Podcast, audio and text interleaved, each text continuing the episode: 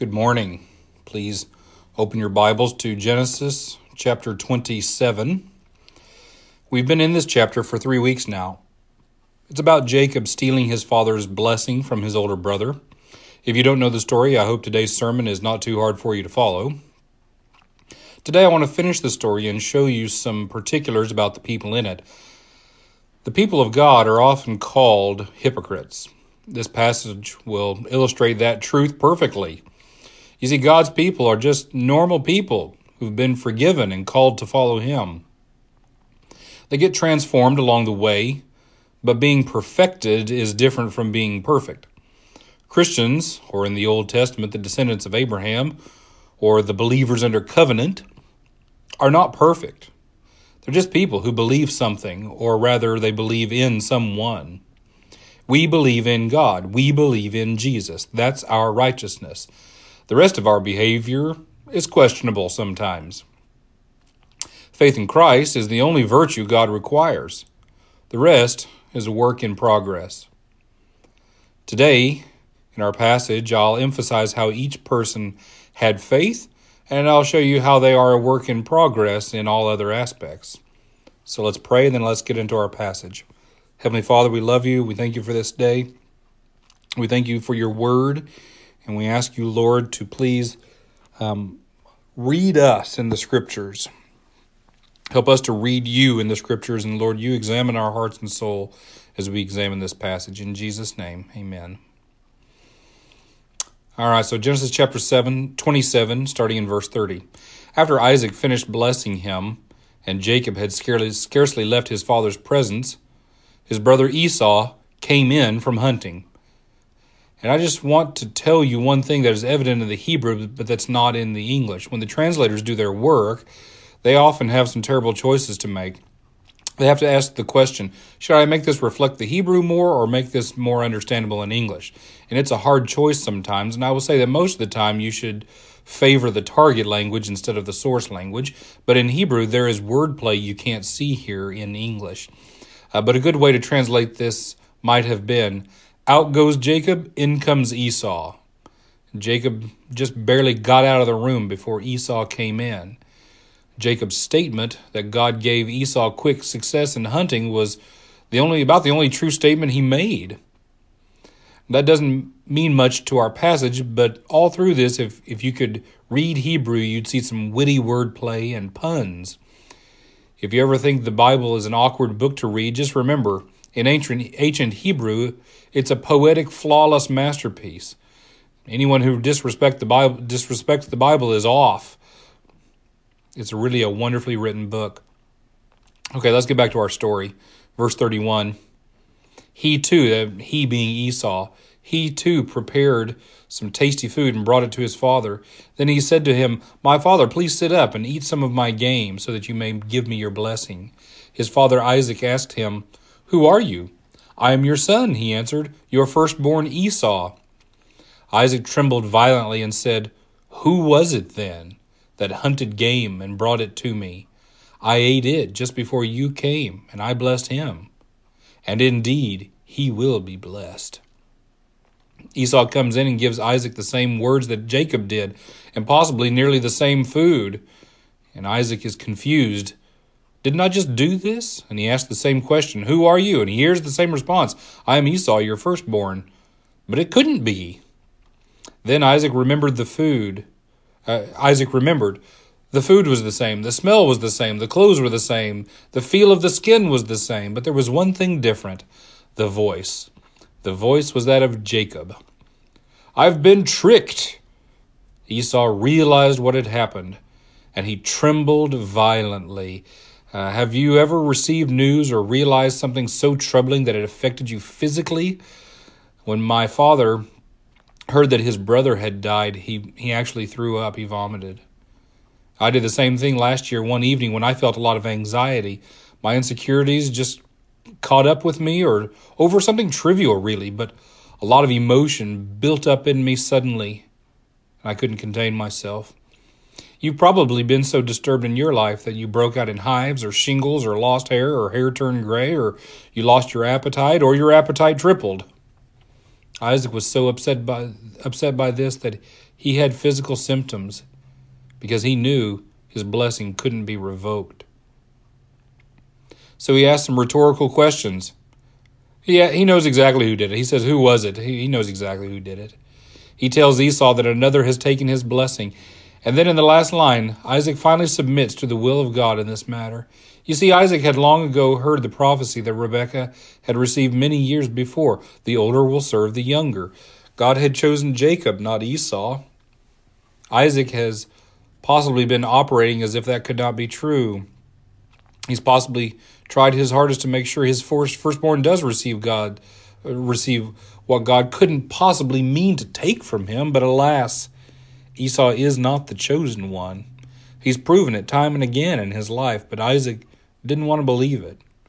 But now, at, at the last here, Isaac finally gives up and says, I guess God really does intend for his word to be fulfilled. Jacob indeed will be blessed. That is the act of faith of Isaac. His lack of faith comes in his insistence that he blesses Esau, and his faith is expressed in his submission to God's will after he sees what has happened. I wonder in your life, is God working something out and you've tried to oppose it because He can't possibly want that? Do you now need to surrender and finally face facts and submit to God's will? Isaac here is also expressing to Esau just how final the matter is. The blessing he gave to Jacob is binding and irrevocable. It's going to happen just that way. It's too late. Now, if you were Esau, how would you react? Let's keep reading. Verse 34. When Esau heard his father's words, he burst out with a loud and bitter cry and said to his father, Bless me, me too, my father. But Isaac said, Your brother came deceitfully and took your blessing. Esau said, Isn't he rightfully named Jacob? This is the second time he has taken advantage of me. He took my birthright, and now he has taken my blessing. Then he asked, Haven't you reserve, reserved any blessing for me? Esau responds like just like Isaac does physical symptoms, a loud and bitter cry that turned immediately to begging for something that can't be his. Then he turns to cursing his brother. His brother is named Jacob, which means the deceiver. The name Jacob means grasp, actually, because Jacob was born grasping Esau's heel. They were twins, remember. And the imagery of that birth is that Jacob would always be tripping Esau up, tricking him, deceiving him, and making him fall. Jacob tricked Esau out of his birthright many years before. Though let's not be foolish, it wasn't a trick. Jacob merely exposes time and again what is already in Esau's heart. Esau willingly gave up something he didn't value. Jacob just got it at a way too cheap of a price. Jacob wasn't the good son, but Esau was a fool in that circumstance. And in that act, we see the vice and virtue of Jacob. Jacob's vice is that he's willing to use whatever trickery is required to get what he wants. The virtue, the faith of Jacob, though, is that he wants something truly unique and valuable. This wasn't just about property, and it wasn't just about Isaac's blessing, it was about God's blessing. Jacob wanted God's favor and he wants it enough to lie, cheat, and steal for it. His end is noble, his means are not. There was a pastor from the Chicago area that was disgraced recently. It wasn't a sexual sin, it was rage and anger in his heart. He had hate and murder and tyranny in his heart for many years, and I'm not exaggerating there. He had plans to expand and plant churches everywhere. He had plans to prove his method better that his method was better than anybody else's. He had plans that some of the leadership in his church opposed, so he hated them, drove them away, then unethically moved money from one ministry to another to help achieve his goals. It wasn't embezzlement. It was his church goals. He got fired, he got exposed. I do believe his end goal was noble huge churches filled with new converts worshiping God. How could that be bad? His drive and ambition became corrupted with pride, and then rage and anger took over, and he justified sinful means because he believed the end goal was noble. Virtuous goals require virtuous means, though, and let us never forget that. Here, Jacob has truly deceived and truly robbed his brother. But I'll even say that years later, Esau will prove that he still doesn't truly value what he's lost. How is that, you say? Twenty years from this point, Jacob and Esau will see each other again. If someone stole heaven from you, would you ever be able to reconcile with them? No. And Esau does, in fact, come to kill Jacob with an army of 400 men, but Jacob buys Esau off. He gives him gifts that placate him, which to me proves that Esau saw only tangible wealth in the blessing. Once he's wealthy, he doesn't care that the spiritual heritage was taken from him. He's able to be happy when Jacob comes home because he's been bought off. That all happens in chapter 33, years down the road. For now, Esau's still upset because of because of what the blessing means. Let's keep reading. Isaac answered Esau, I have made him lord over you, and have made all his relatives his, serv- his servants, and I have sustained him with grain and new wine. So what can I possibly do for you, my son? Esau said to his father, Do you have only one blessing, my father? Bless me too, my father. Then Esau wept aloud. His father Isaac answered him, Your dwelling will be away from the earth's richness, away from the dew of heaven above. You will live by the sword, and you will serve your brother. But when you grow restless, you will throw his yoke from off your neck. These blessings for Jacob and cursings for Esau aren't really fulfilled in their lifetimes. These two sons will have a bad relationship for their whole lives, but in truth, it must be seen that Esau is wealthy for his whole life, and we don't see anywhere that Jacob uses his deceptively acquired birthright to really oppress Esau. It's only centuries later that these realities are seen. Israel will end up taking the land of Canaan, a land flowing with milk and honey. Esau's descendants, the Edomites, will live in Edom, a land south and east of Israel in the rocky hills near the Red Sea. They mostly traded because they didn't have much arable land. It was dry and rocky. Some lived in caves. They mined iron and copper in later years. They traded salt. They weren't poor, but they weren't rich in food. Their land produced metal and salt. They were vassal states under some of the Israelite kings. They raided southern Israel in the periods of the weaker kings. They lived in continual animosity. Israel oppressed them, but just like Isaac said, they had occasional independence from them, which they used to raid and pillage Israel. But Edom was really was really really rarely independent. After the Israelites lost control of Edom, they were conquered by Assyria, Babylon, Greece, and then Rome. So Esau has been promised famine and sword as his future. What do you think that did for the brother brotherly relations? Well, let's keep reading. Verse 41 Esau held a grudge against Jacob because of the blessing his father had given him. He said to himself, The days of mourning for my father are near, then I will kill my brother Jacob. When Rebekah was told what her older son Esau had said, she sent for her younger son Jacob and said to him, Your brother Esau is planning to avenge himself by killing you. Now then, my son, do what I say. Flee at once to my brother Laban in Haran. Stay with him for a while until your brother's fury subsides. When your brother is no longer angry with you and forgets what you did to him, I'll send word for you to come back there. Come back from there. Why should I lose you both in one day? It's no surprise that Esau was angry, or held a grudge, or even wanted to kill his brother. If you stole heaven from me, I'd be just as angry with you. The surprising part is his restraint. But Esau, as a hunter, is a patient man. He's okay with waiting until his prey is within range with the perfect shot. He can wait.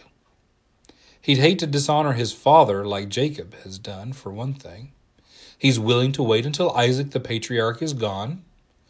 After that, when Jacob is the patriarch, though only by deception, Esau plans to strike and take what is his. It says that Esau said this to himself, but he must have said it out loud because J- Rebecca finds out. Rebecca seems to be a woman used to listening around corners.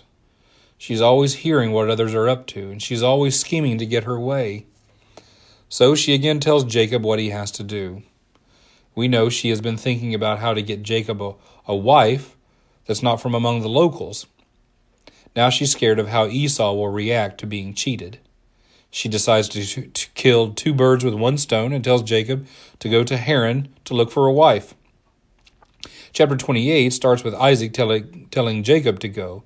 It's not the first time a wife has an idea, tells her child, then tells her husband, then the husband tells the child, believing the child thinks it's the father's idea. The father, father is the head of the family, but the wife is the neck, and she turns the head any way she wants. We all acknowledge this truth. Kids, I've been thinking sounds a whole lot better than kids, your mom told me to tell you. It's just as well that Isaac listened to Rebecca. For all her faults, she's been right the whole time. God chose Jacob. Rebecca's plan may have, have been meant for evil, but God meant it for good. So here we see her virtue and vice. Her vice is that she's a deceiver like Jacob. Her virtue is that she knows the value of God's call on her family's life, and she wasn't willing to let it fall into the unbelieving hands of Esau and his pagan wives. I also want you to notice something. The last thing Rebekah says in the Bible harkens back to Adam and Eve's sons, Cain and Abel, in Genesis chapter 4. In that case, God chose the younger over the elder. Cain was not going to be the son of the righteous line. Abel pleased God, not Cain, and because of that, Eve lost both of her sons in one day. Cain killed Abel. And when one do- son does something so evil, he becomes dead to you, even if he's still alive. Cain wandered away from God and away from Adam and Eve, who again became childless until the birth of Seth. Rebekah hopes to avoid that same fate, so she sends the righteous or the chosen son away to wander instead of Esau, the evil son with murder in his heart. And therein lies our picture of Christ. He is the chosen son, he's the righteous one. Yet God sent him away to wander so we can come home. We were blessed, he was cursed and hung on a tree. We are Esau, his sin is that he never really truly valued God's blessing in his life, yet he was humble enough to beg for it. The problem was that it was too late for him. It's not too late for you, though. We're all like Esau, you see. We also have sinned and failed to value God's plan and God's blessings. Today, if you have realized what you've lost, then come to God your Father and beg, asking, Is there any blessing left for me? His response won't be no, but instead, yes. God is good to us. We're the Esau's of the world. But if you'll leave your unbelief behind and in faith ask God to forgive you in Christ and restore all the blessing that has been lost, then you'll have it. God has blessings set aside for anyone who finally realizes what was lost through sin and foolishness. It's not too late for you. Please hear the Father say to you, Come receive your blessing.